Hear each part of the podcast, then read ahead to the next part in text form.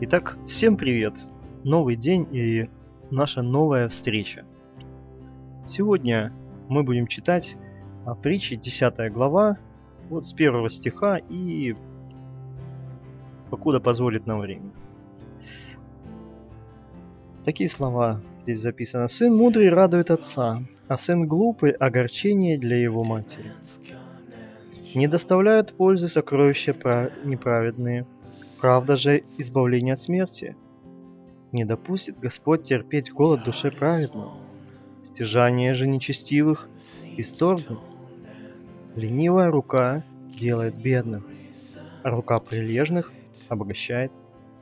Собирающий во время лета – сын разумный, спящий же во время жатвы – сын беспутный. Благословение на голове праведника, уста же беззаконных заградит насилие. Память праведника прибудет благословенно, а имя нечестивых омерзеет. Мудрый сердцем принимает заповедь, а глупый устами приткнется. Кто ходит в непорочности, тот ходит безопасно. А кто превращает пути свои, тот будет наказан. Кто мигает глазами, тот причиняет досаду. А глып, глупые устами приткнутся. Уста праведника – источник жизни, уста же беззаконных заградит насилие. Ненависть возбуждает раздоры, но любовь покрывает все грехи. В устах разумного находится мудрость, но на теле глупого разгар. Мудрые сберегают знания, но уста глупого близкая погибель.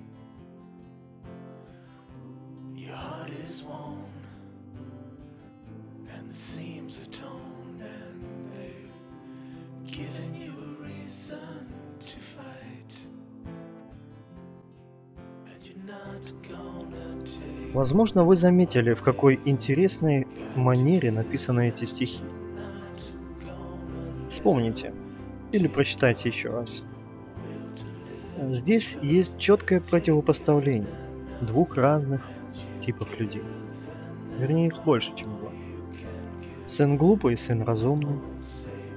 Праведный и нечестивый.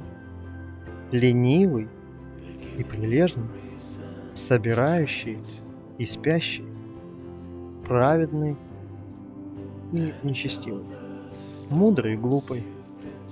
И у всех этих людей есть разные последствия их дел.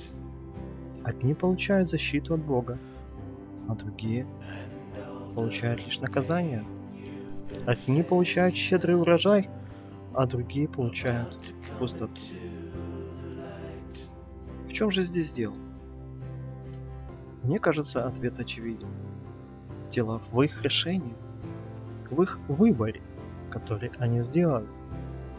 У каждого из нас есть возможность выбирать. И Бог наделил нас этой возможностью, и наше право ей пользоваться. Но дело в том, что только Бог знает, какие последствия наших, нашего выбора мы пожнем. Конечно же, у каждого из нас э, нет возможности предугадывать, но зная и читая Библию, мы с твердой уверенностью сможем сказать, к чему приведут нас наши решения. Если человек добрый, то он пожинает добро. Если человек злой, то рано или поздно, несмотря ни на что, он пожнет наказание Бога.